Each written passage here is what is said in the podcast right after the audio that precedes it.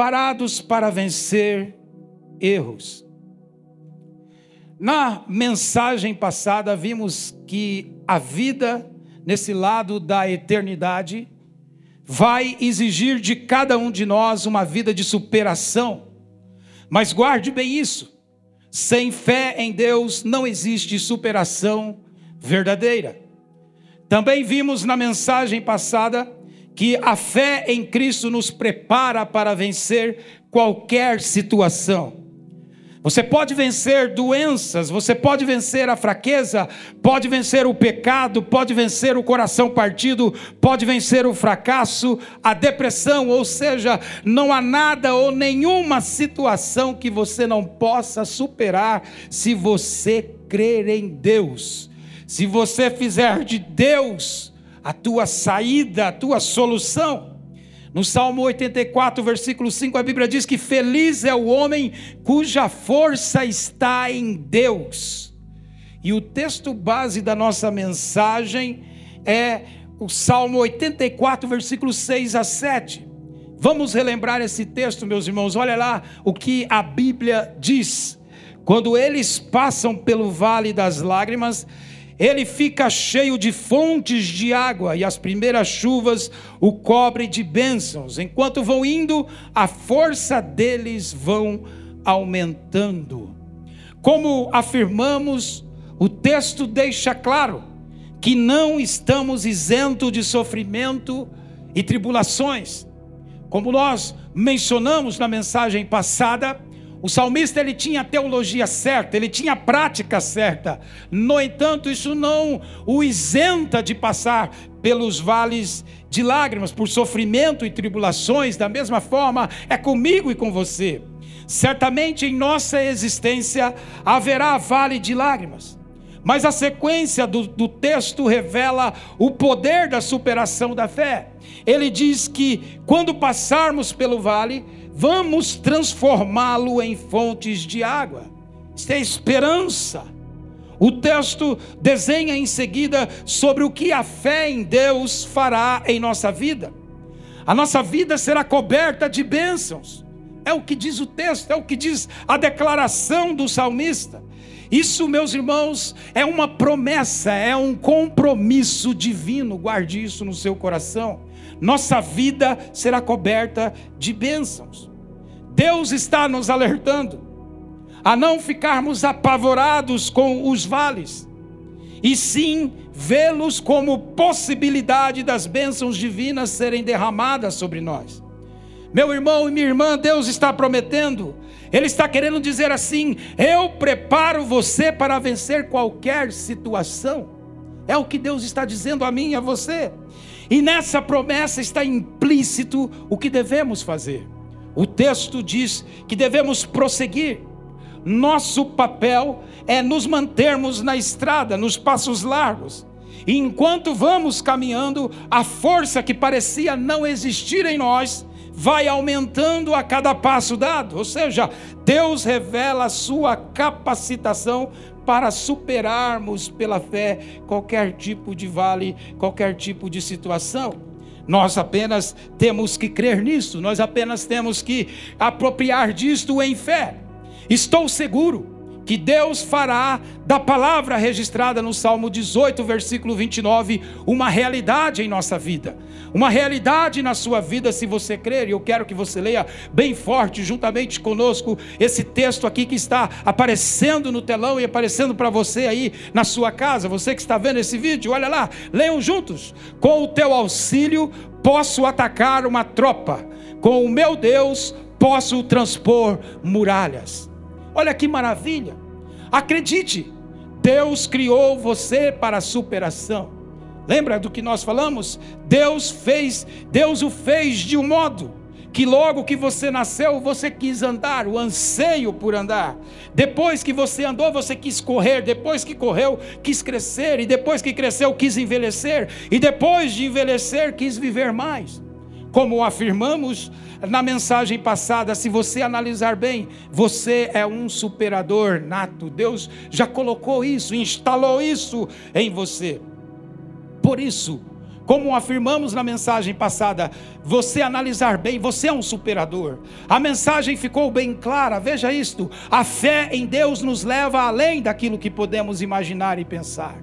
Ou seja, não há limites para o que uma pessoa pode ser ou fazer quando ela se atrela à fé em Deus. Lembre-se, a fé tem que estar em Deus. Por meio da fé, os sonhos dados por Deus se tornam realidade. A Bíblia está cheia de pessoas que tiveram sonhos dados por Deus e superaram seus limites. Foi neste ponto da mensagem passada que identificamos, através da história do apóstolo Pedro, as ações para superar os limites. Em primeiro lugar, vimos que Pedro escutou Deus e não a circunstância. Ele definiu sua sintonia, por isso, defina qual será a sua, a sua sintonia. Você estará sintonizado com Deus ou com a circunstância? Em segundo lugar, vimos que Pedro não procrastinou em andar o, e dar o primeiro passo, ele agiu, por isso escolha ser uma pessoa de ação.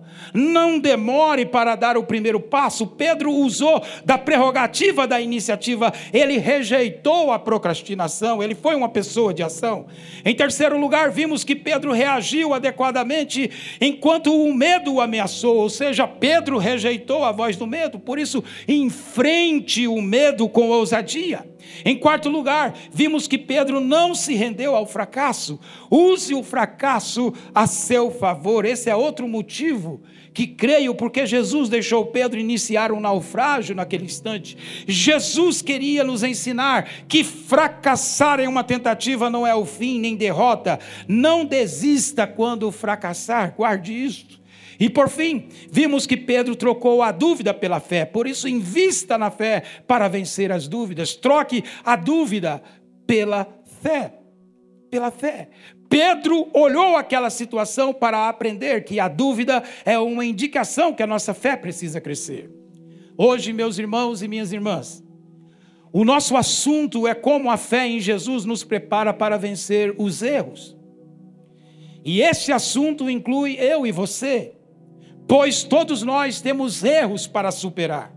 A Bíblia afirma em Romanos capítulo 3, versículo 23, diz assim: Todos pecaram e por isso não alcançam o padrão da glória de Deus.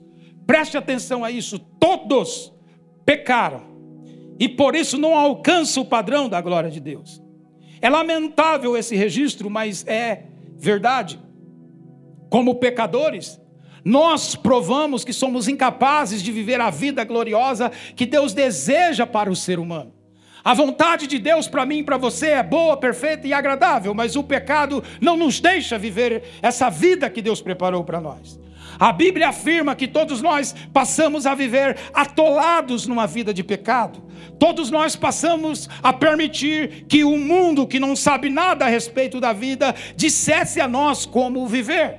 O padrão mundano Todos nós nos enchemos os nossos pulmões com a fumaça da incredulidade e então exalamos desobediência. Todos nós já nos comportamos assim, fazendo o que queríamos, a nossa própria vontade, de forma que todos estamos no mesmo barco. Mas, meus irmãos e minha irmã, graças a Deus, Ele não perdeu a paciência e nem nos exterminou.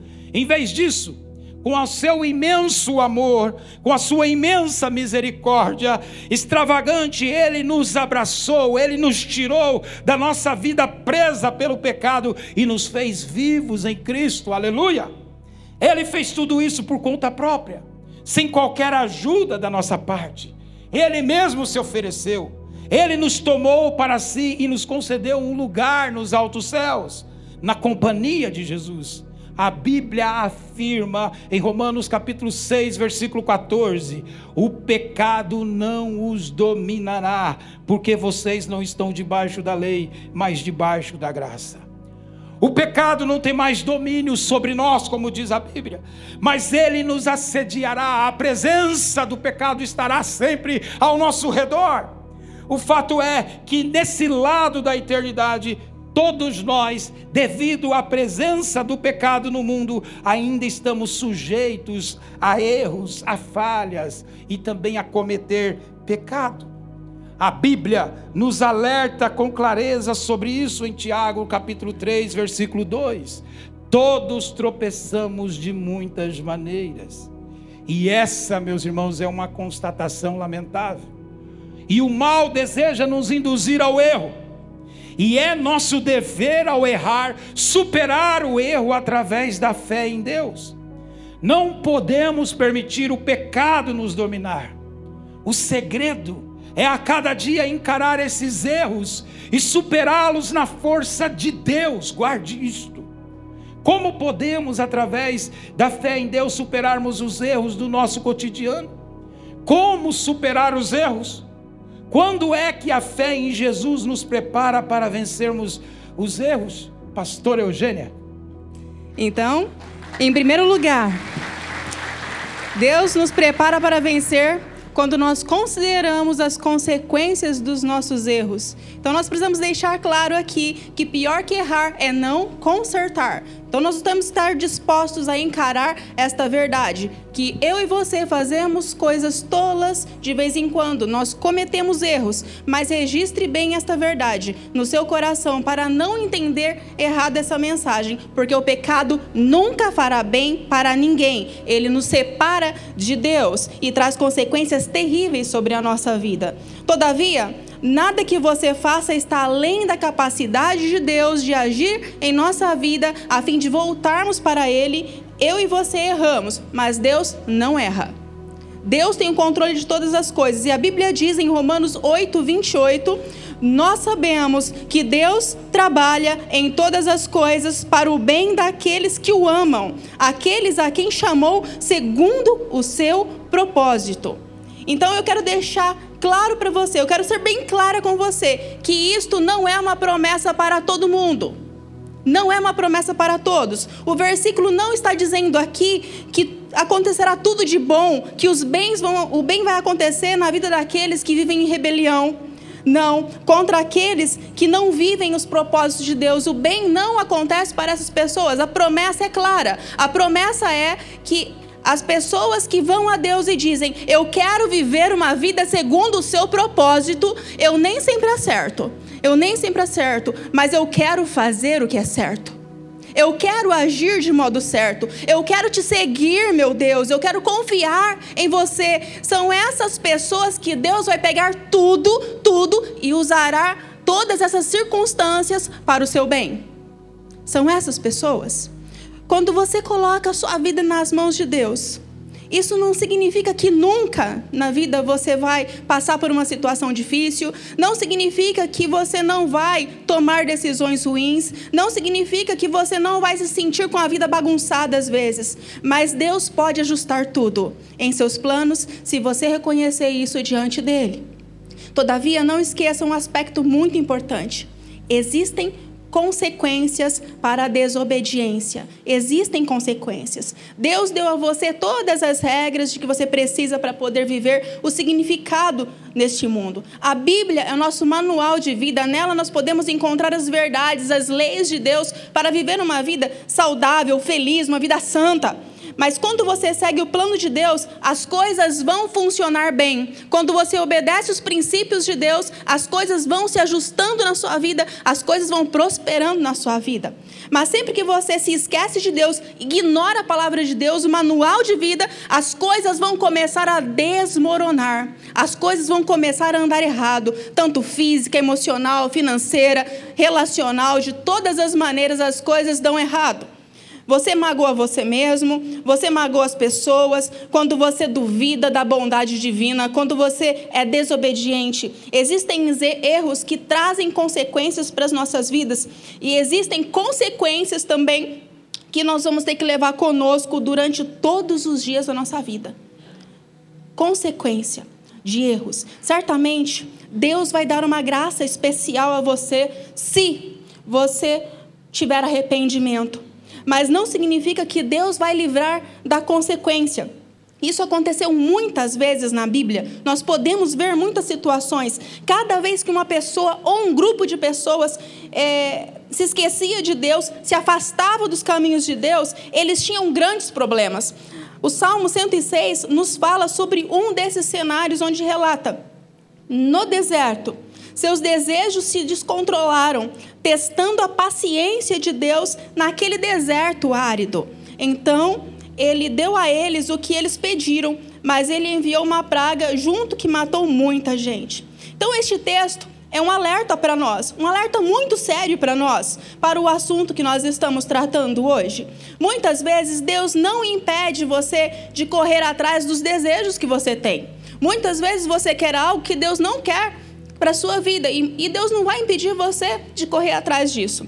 Mas Ele não garante que você não vai ter consequências terríveis pela decisão de escolher por esses desejos. Se você disser a Deus assim: Eu quero fazer o que eu quero, quando eu quero, às vezes ele lhe dará o que você deseja, o que você está pedindo. Mas muitas vezes existem consequências que são indesejadas em conseguir tudo o que se deseja. Tem coisas que não é para você. E isso nós precisamos entender. Se você então diz para Deus de uma forma sincera, sincera, fala assim: Deus, eu quero tudo, eu quero algo que não está de acordo com a tua palavra, mas eu quero muito. Você vai ter consequência. Ter tudo que você quiser, sempre que você quiser, pode levar você à obesidade, pode você a níveis elevados de açúcar no sangue, se você comer tudo que você quiser, a hora que você quiser. Ter tudo que você quiser, sempre que você quiser, pode fazer de você uma pessoa viciada em álcool, em drogas. Isso é muito sério. Pode levar você a se tornar uma pessoa viciada, ignorar as diretrizes que o Senhor dá sobre sexo, pode levar você a doenças sexualmente transmissíveis e família desestruturada. Quando você ignora os princípios de Deus, os, os princípios que são saudáveis, que Deus tem estabelecido para nós na Bíblia, você está dizendo a Ele que Ele, a Ele que acha que conhece melhor a sua vida e o que você necessita do que Ele. Entenda que Deus sabe o que é melhor para a sua vida, muito mais do que você mesmo, porque foi Ele que te criou. Mas a desobediência, ela sempre vai trazer consequências, às vezes pequenas, às vezes grandes, mas sempre traz consequências. E não há melhor momento do que hoje para começar a fazer escolhas de obediência à palavra de Deus, em seguir a palavra de Deus. Quando você vive de uma maneira que honra a Deus, você vai descobrir que as grandes bênçãos vão perseguir você. Quando você pensa primeiro o que Deus deseja para a tua vida, as bênçãos vão correr atrás de você. Você vai ter uma vida abençoada, porque você está caminhando no rumo que Deus está dirigindo a sua vida. A Bíblia é clara em Isaías 1, 19 e 20, onde diz: Se vocês estiverem dispostos a obedecer, comerão os melhores frutos desta terra, mas se resistirem e se rebelarem, serão devorados. Então a palavra ela nos deixa é, alertas claros. Sim, para superar pela fé seus erros, considere que o, as consequências que a desobediência traz para as nossas vidas. E em segundo lugar, a fé em Deus nos prepara para vencer quando reconhecemos os nossos erros. Nós precisamos entender quando nós erramos. O erro precisa ser identificado, admitido perante Deus. Pecado é errar o alvo que Deus estabeleceu para nossa vida. Deus diz claramente o que é certo, o caminho que nós devemos seguir. E quando nós erramos esse alvo, nós estamos em pecado. Quando nós damos ouvido a qualquer voz, além da voz de Deus, nós estamos pecando, nós erramos o alvo. Nós erramos, nós pecamos, então nós precisamos chegar perante de Deus e dizer: Eu errei, eu admito a verdade, eu não vou esconder isso de ti, meu Deus. Eu quero falar claramente sobre isso com o Senhor, porque eu errei. A Bíblia é clara em Provérbios 28, 13, que diz: Quem tenta esconder os seus pecados não terá sucesso na vida, mas Deus tem misericórdia de quem confessa os seus pecados e abandona. Abandona. Deus tem misericórdia. O texto aponta aqui para posturas bem claras: admitir o erro, confessá-lo e abandoná-lo. Como você percebe, não tem plano B na vida com Deus. É plano A. Quando você abraça o propósito de Deus para sua vida, o Deus que sabia de todos os erros que você iria cometer, mesmo antes que você nascesse, ele trabalha na sua vida para tudo se encaixar no plano vitorioso que ele tem para sua vida. Ele muda tudo. Ele transforma tudo, não importa de onde você nasceu, de onde você veio. Deus muda tudo. Porque você está caminhando rumo ao propósito que ele tem. Isso significa que você não precisa ter medo de voltar para Deus. Você não tem, precisa ter medo de entrar nessa nova etapa confiando na graça ativa de Deus na sua vida. Talvez você tenha enveredado a sua vida por caminhos que não deveria. Talvez você esteja hoje perdido num, num, num ambiente onde você não deveria estar. Talvez você esteja se sentindo angustiado. Talvez você tenha tido atitudes que não deveria ter, você falou o que não deveria falar, agiu de uma maneira lamentável e que isso tem causado dor à sua vida. A primeira etapa, para quem deseja se antecipar aos erros e aprender com eles é olhar de maneira realista para si mesmo, reconhecendo as suas fraquezas, reconhecendo onde errou, reconhecendo onde falhou, reconhecendo que precisa de mudança. Não tem como aprimorar a vida, mudar a vida, se você está ocupado demais fingindo ter uma vida perfeita. Não tem como você mudar se você está tentando mostrar para todos que você é uma outra pessoa que não a pessoa que você é de fato. Cuidado em ser falsamente perfeito. Cuidado. Isso tem cegado muitas pessoas. Não é possível você se aprimorar sem admitir os erros e assumir a responsabilidade por eles. E, e para que você possa passar para a etapa seguinte. A palavra diz em 1 João 1,9: Mas, se admitirmos os nossos pecados e confessarmos, ele não vai deixar de nos atender. Ele é fiel a si mesmo. Ele perdoará os nossos pecados e nos purificará do erro. Então, faça o seu melhor com o que Deus deu a você. Deus vai trabalhar tudo para que o plano dele aconteça na sua vida. Basta você reconhecer o seu erro e colocar isso nas mãos de Deus. Admita, confesse seu erro a Deus, abandone esse erro com a força que Deus está depositando na sua vida neste momento. É a força de Deus que vai fazer você superar este erro que você tem vivido. E em terceiro lugar, a fé em Deus nos prepara para vencer quando nós efetuamos mudanças na nossa vida. Então, torne-se um parceiro das mudanças. As mudanças precisam ser uma realidade na nossa vida. A mudança não é uma vez por toda, mas a mudança é constante, ela precisa acontecer constantemente na nossa vida. De nada adianta você admitir o seu erro e você falar, eu errei, eu errei, eu errei, se você não estiver disposto a mudar de atitude. Precisa mudar. Ficar remoendo o erro, ficar remoendo o que aconteceu, não resolve o problema. Não resolve, não tem solução. Com a ajuda de Deus, você pode mudar a sua atitude, sim. Você pode mudar é, o jeito que você está usando a tua personalidade, porque Deus pode moldar o teu jeito de ser, a tua personalidade. Deus pode mudar os teus hábitos, os maus hábitos que às vezes têm te perseguido a longa data. Deus pode mudar aquele procedimento errado no emprego. Deus pode mudar a ruína que muitos casamentos se encontram.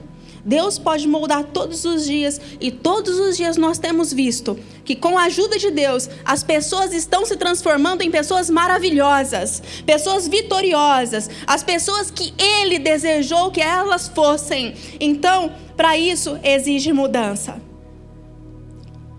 Exige mudança.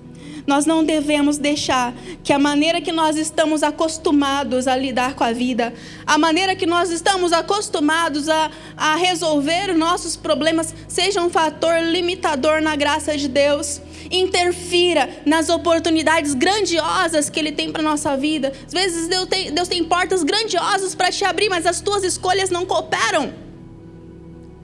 Você não coopera com o que Deus quer para você. E essas portas elas acabam se fechando.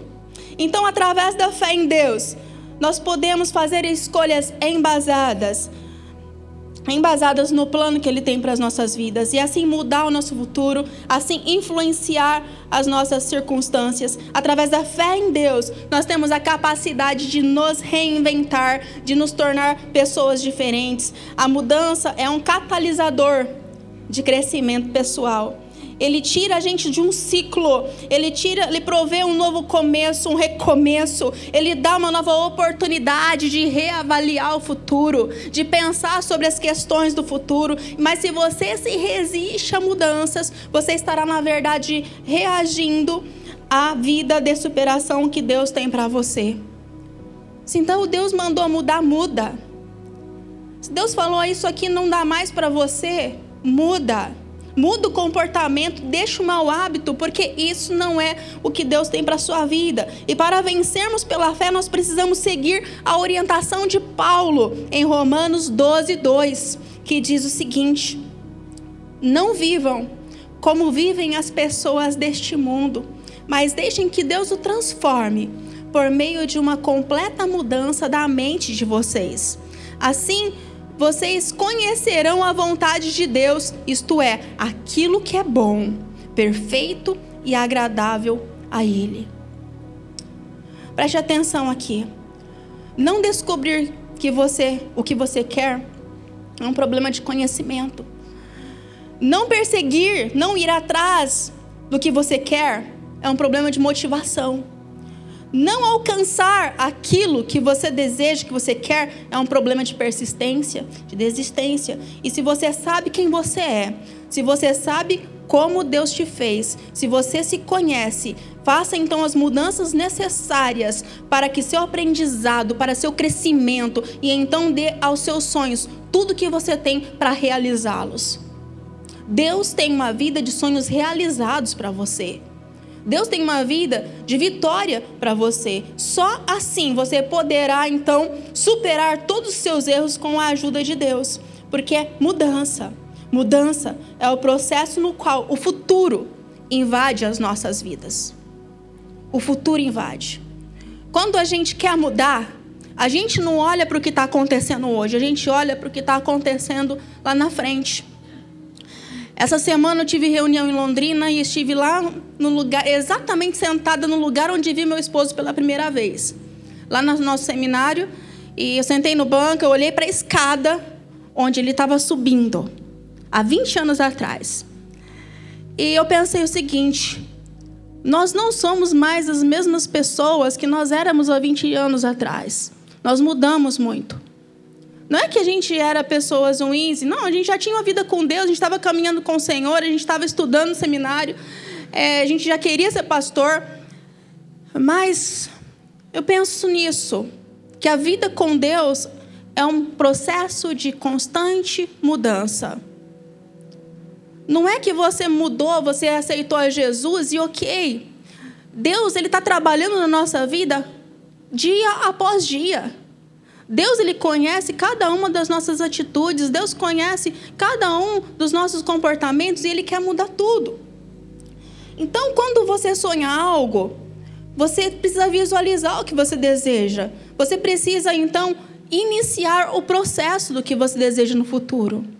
E constantemente, nesses 20 anos, nós temos conversas sérias, porque nós temos planos para nós como casal, nós temos planos como como família, nós temos planos para o nosso ministério, nós temos planos de como nós queremos envelhecer.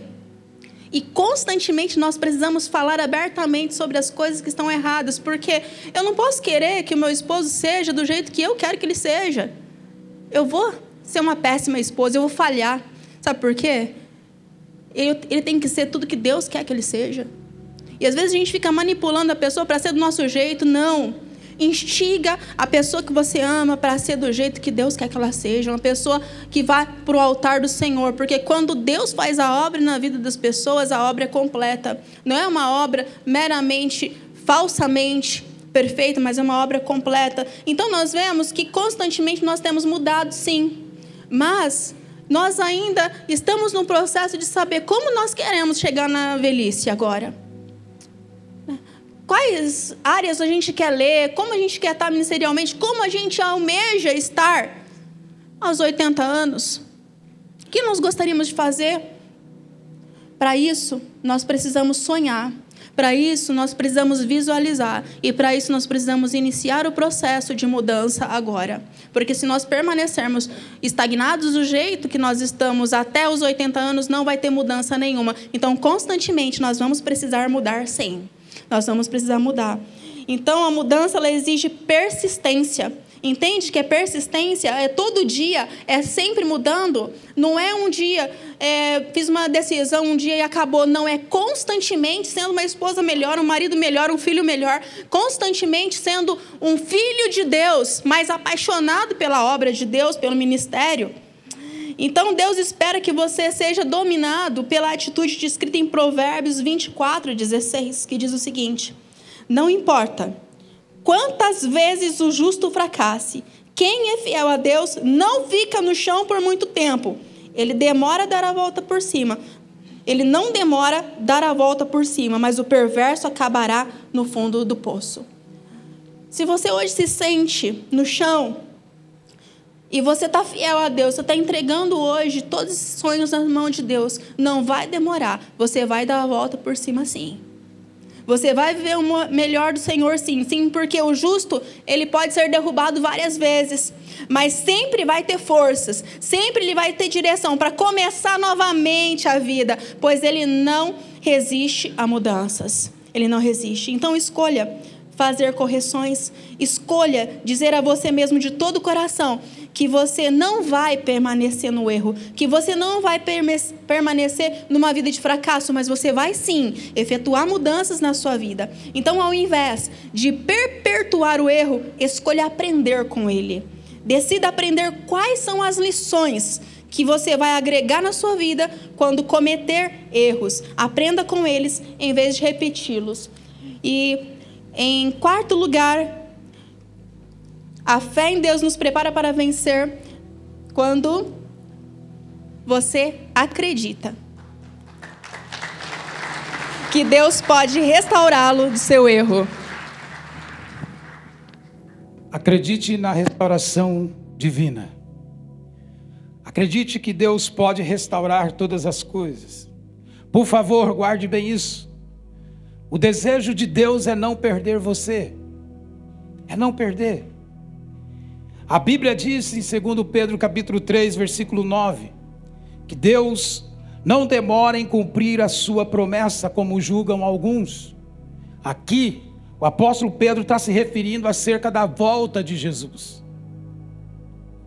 E o apóstolo Pedro está dizendo assim: que Jesus ainda não voltou, isso naquela época, para que muitos outros possam chegar ao arrependimento possam chegar a essa consciência de que é possível ser restaurado em Deus, em Jesus.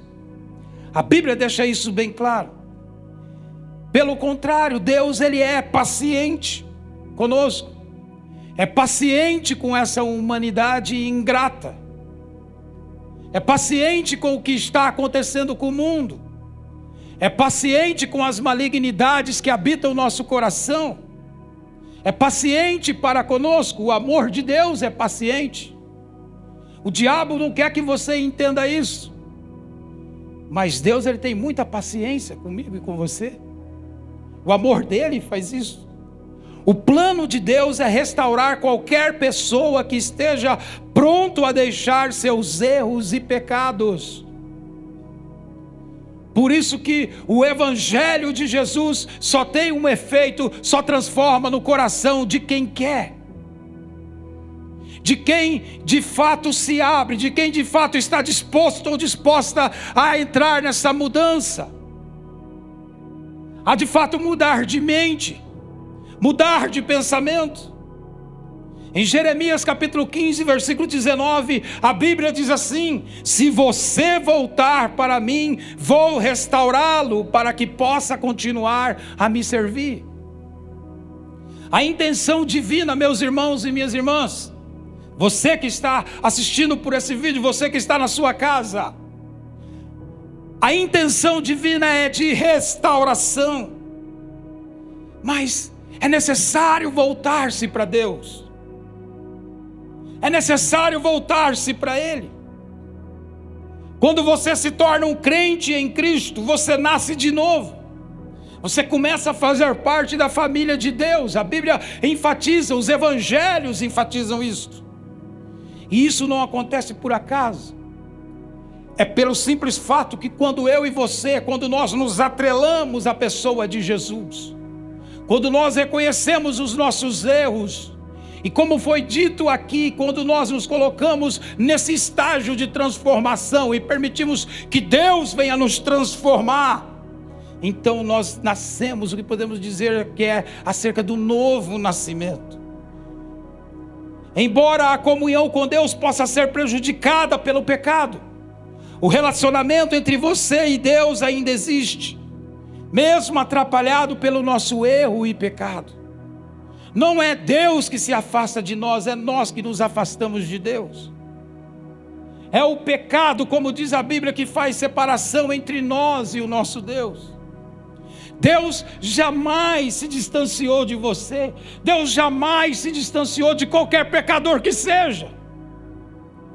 Mas a Bíblia diz que a parede do pecado faz com que nós não venhamos enxergar o que Cristo Jesus fez na cruz. O apóstolo Paulo ele fala que é como um véu que não deixa nós enxergar, mas é como uma cegueira espiritual, da qual o homem, a mulher, o jovem, a jovem, a criança, o adolescente não conseguem enxergar as coisas boas que Deus preparou para aqueles que creem nele, ou a restauração de vida. Eu e você estamos apenas a um passo desse relacionamento, e esse passo ele é chamado de retorno, de voltar-se para Deus, retornar-se para Deus, de um lugar da onde nós nunca deveríamos ter saído dos braços de Deus. Por isso, não importa a distância já percorrida na estrada errada, volte. Volte para Deus. Volte para Ele. Olha, eu faço uma pergunta, você percebe a mensagem divina? O que você deve fazer quando peca? A ação aceitável é uma: retorne. Retorne para Deus. E por várias vezes na palavra de Deus, Deus sempre trouxe isso à tona. Em Oséias capítulo 6, por exemplo, ele diz: Vinde e voltemos ao Senhor, porque ele nos despedaçou, mas ele vai nos ligar novamente. Certa vez, Deus levou Jeremias a ver um oleiro preparar um barro, um vaso. E ele olhando aquilo tudo ali, a maneira como manejava, como era feito. E Jeremias olhando tudo aquilo, a maneira como era feito um vaso. E quando aquele vaso estava bonitinho, perfeito, o vaso se desfez na mão do oleiro. E o oleiro pegou novamente aquela argilha e bateu nela, e socou, socou, socou. E depois ele pegou novamente aquela argilha que se desfez ali, aquele vaso que se desfez, ele refez novamente, refez de novo. E aí Deus trouxe uma revelação para o profeta Jeremias e disse para ele: da mesma forma, vocês são como este barro, este vaso, essa argila nas minhas mãos. Às vezes nós fazemos escolha e acabamos nos tornando uma coisa completamente diferente da qual Deus planejou, da qual Deus fez.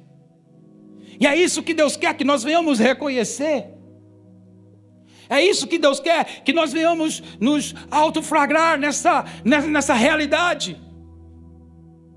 Que existe dentro de nós uma imagem e semelhança de Deus, não corrompida pelo pecado, lavada pelo sangue de Jesus, coberta pelo sangue de Jesus. E é isso que Deus quer que nós venhamos reconhecer que Ele quer nos refazer novamente. Jesus, certa feita, ele contou a história de um homem que tinha dois filhos e um deles pediu a herança antecipada e saiu pelo mundo. Jesus estava narrando ali a verdadeira história da humanidade que pediu independência de Deus quando transgrediu no Éden. E o que Jesus quis dizer ali é que Deus é um pai que está sempre à espera do filho pródigo, do filho que se perdeu na vida. Ele está sempre, por isso, volte para Cristo, volte para Jesus, volte para Ele. Não importa os caminhos que você caminhou, os lugares que você caminhou, as decisões que você tomou. Volte para Ele está apenas dizendo assim: olha, volte para mim, volte para os meus braços, porque essa é uma decisão. Ele já fez, ele já, ele já, Jesus já cumpriu. Ele diz apenas: estou aqui. Volte para Cristo. Acredite no desafio de Deus, já lido em Jeremias capítulo 15, versículo 19: que se você voltar para mim, eu vou restaurá-lo, para que possa continuar a me servir. Deus quer você, meu irmão, no projeto dele. Deus quer você em uma relação de serventia com Ele. Não existe nenhum erro ou pecado em sua vida que Jesus não possa dar jeito. Ele dá jeito. Ele transforma. Tome posse do que Deus afirmou através da profecia de Isaías, capítulo 1, versículo 18, que diz que por mais profunda que seja a mancha dos seus pecados, ele diz: posso removê-la e torná-la limpa como a neve recém-caída. Não importa a distância já percorrida na estrada errada, volte. Deus está lhe dizendo que se você voltar para Ele, Ele está querendo dizer: se você voltar para mim, vou restaurá-lo para que você possa continuar a me servir. Meus irmãos, eu tenho sonhos e planos para você, é o que Deus está dizendo.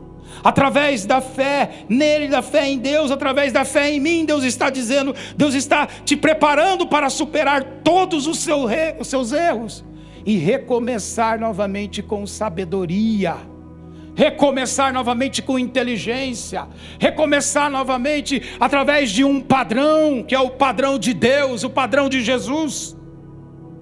E meus irmãos, na Bíblia, o apóstolo Pedro, ele é um exemplo disso, um exemplo claro dessa restauração. Na noite que Jesus foi preso, Pedro negou três vezes. Negou três vezes pelo fato dele conhecer a Jesus. Disse: Eu não conheço ele, nunca tive com ele. As pessoas diziam: Olha, você fala igual ele, meu amigo. Você anda igual ele. E Pedro negou. A atitude de Pedro era uma atitude reprovável. E se houve um pecado imperdoável, seria esse. E um pouco mais tarde, Pedro chorou amargamente por esse erro. Mas Jesus sabia que Pedro o negaria e sabia também que Pedro voltaria para ele. E na verdade, antes mesmo de tudo isso acontecer, Jesus já havia alertado a Pedro. E Jesus já havia falado essas palavras: Eu roguei em oração por você, para que a sua fé não desfaleça completamente. Portanto, quando você se arrepender, se voltar para mim novamente, fortaleça e edifiquem a fé de seus irmãos. O desejo de Jesus era o que? Era a restauração de Pedro, daquele que o havia negado. Era a restauração do homem que o negou. Era a restauração dele. Mas Pedro deveria tomar uma decisão. A decisão de voltar-se para Deus, de voltar-se para Jesus. E Jesus ele sabia que o ministério de Pedro seria mais eficaz após a sua negação do que antes. Como de fato assim o foi. Hoje nós temos duas cartas do apóstolo Pedro que acreditamos ser dele. E ele compartilhou as suas memórias com um jovem que se tornou então o evangelho de Marcos, com um jovem chamado Marcos, acredita-se. Pedro voltou para Deus e foi restaurado, e se tornou um instrumento de Deus, e até hoje ele é lembrado por nós, como aquele que reconheceu o seu pecado, como aquele que foi transformado. Independentemente do que aconteceu, meus irmãos, o fato é que você não está tão perto de Cristo como precisa estar. Por isso você precisa voltar para Deus. Talvez dentro do seu coração você esteja sentindo isso. Olha, pastor, eu fiz tantas coisas.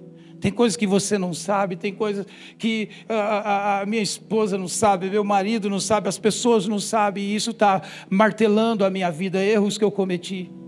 Isso está me destruindo, me corroendo.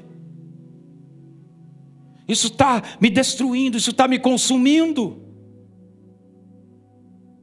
E mais ainda, isso está me tirando a alegria.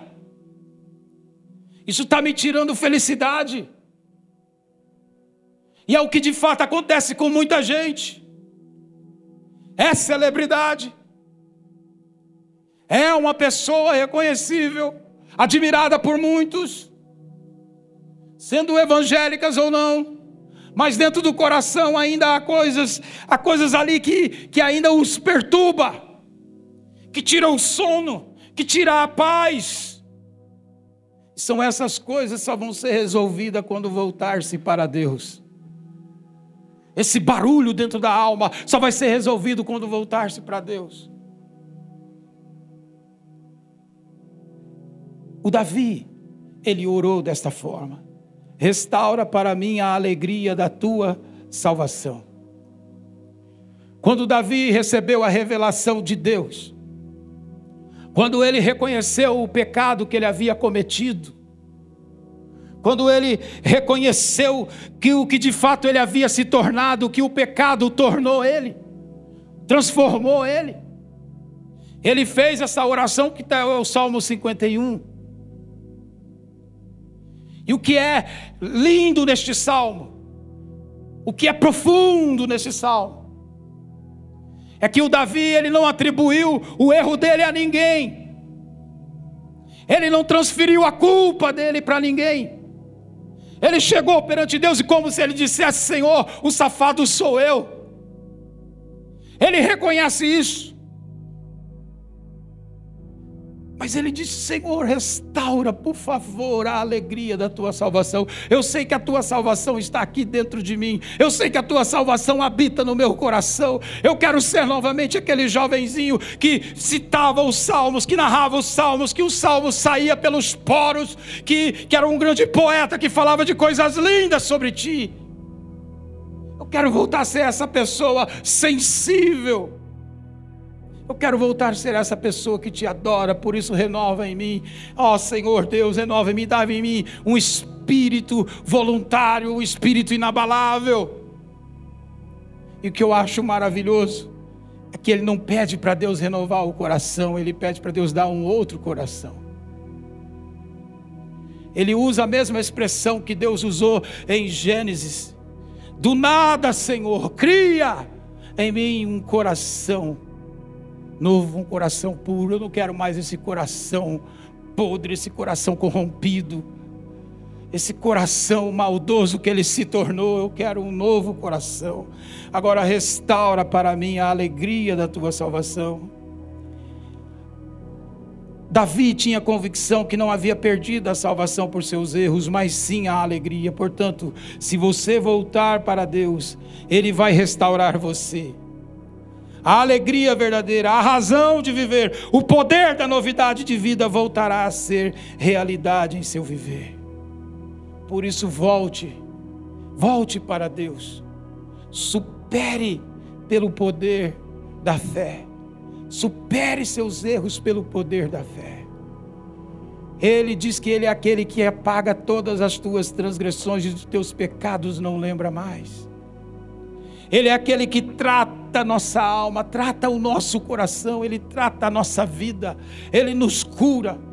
E Ele é capaz de dar uma nova chance para você, é o que Deus quer dar. Ele quer dar uma nova chance para nós. Como eu disse, nós pedimos independência de Deus. E Deus está nos chamando, volte. Porque só há uma maneira, só há uma forma de sermos, termos a vida transformada, de ter paz no coração, é voltando-se para Deus. E isso é para quem quer. E isso é para quem de fato quer essa renovação na alma, se libertar desta culpa e viver dentro do bom propósito de Deus. Volte, supere pelo poder da fé em Deus. E eu quero nesse, neste momento convidar você, você que de fato quer essa restauração na sua vida, no seu coração, que quer voltar-se para Deus. Se você assim quer, que você levante uma de suas mãos aonde você está e diga pela fé: Senhor, eu quero, eu quero voltar para ti. Eu quero ser iluminado por essa luz do Evangelho que transforma o meu coração, que transforma a minha mente. Eu quero ser transformado. Eu quero ser, Senhor, o que de fato o Senhor sonhou para mim. Se você quer, levante uma das suas mãos. É um convite de Deus para o seu coração, é um convite de Deus para a sua alma. Somente Ele é capaz. Nós cantamos aqui, somente Deus. Eu não tenho esse poder. A igreja missionária não tem esse poder. Nós podemos te mostrar o rumo. Ninguém tem esse poder. Quem tem esse poder é Jesus Cristo. É Ele que é capaz de transformar a sua vida. É só clamar o nome dEle. Ele vem até você e te traz um renovo para a sua vida. Ele traz um renovo. Feche os teus olhos neste momento. E eu quero orar, orar, pedindo a tua graça. Feche os teus olhos. Você que levantou corajosamente a sua mão, saiba, Deus está agindo no seu coração. Você que nos ouviu através desta mensagem, saiba que Deus está atuando, Deus está agindo. Deus está transformando, a luz do Evangelho está te alcançando. E a vida que você vai viver agora é para um motivo bem melhor, mas muito melhor. Ele tem uma nova história para reescrever na sua vida, basta você crer. Senhor, eu oro pela vida dessas pessoas aqui que levantaram as mãos. Eu oro por cada pessoa que ouviu esta mensagem, Senhor. Espírito Santo é o Senhor que convence. Essa pessoa que está no seu lar, que está na sua casa assistindo este vídeo, eu creio, eu creio, Senhor, que desse dia em diante, ó Pai, clamaram pelo teu nome e estão vivendo a renovação do coração, da mente, Senhor, estão vivenciando a cura da alma, estão sendo pervadidas pela sua paz, pervadidos pela sua graça, Senhor Deus, e não há mais acusação, condenação para aqueles que estão em Cristo. Cristo. O Senhor está escrevendo uma nova história, uma nova vida, Senhor Deus, através do poder da influência da tua cruz, através do poder da mensagem de salvação e libertação que a sua cruz, a sua palavra traz. Essas vidas estão sendo renovadas e transformadas pelo seu poder. Ó Deus de poder e de glória, eu creio neste milagre que o Senhor está fazendo agora, que esses corações estão sendo curados, que essas vidas vão vivenciar agora, Senhor, pois com o Senhor são capazes de superar todas as coisas, de até mesmo ter uma renovação da mente e da alma, e eu creio em um nome de Jesus, que o poder do Teu Espírito Santo está transformando agora, Senhor. O inferno perdeu, o diabo perdeu, o pecado perdeu, o mundo perdeu, porque lá na cruz o Senhor bradou: está consumado. Por isso os nossos corações foram renovados e comprados por ti. Somos propriedade sua, Senhor. Assim nós cremos e que este poder da tua glória alcance a todos que aqui estão. Em nome do Pai, do Filho e do Espírito Santo. Amém.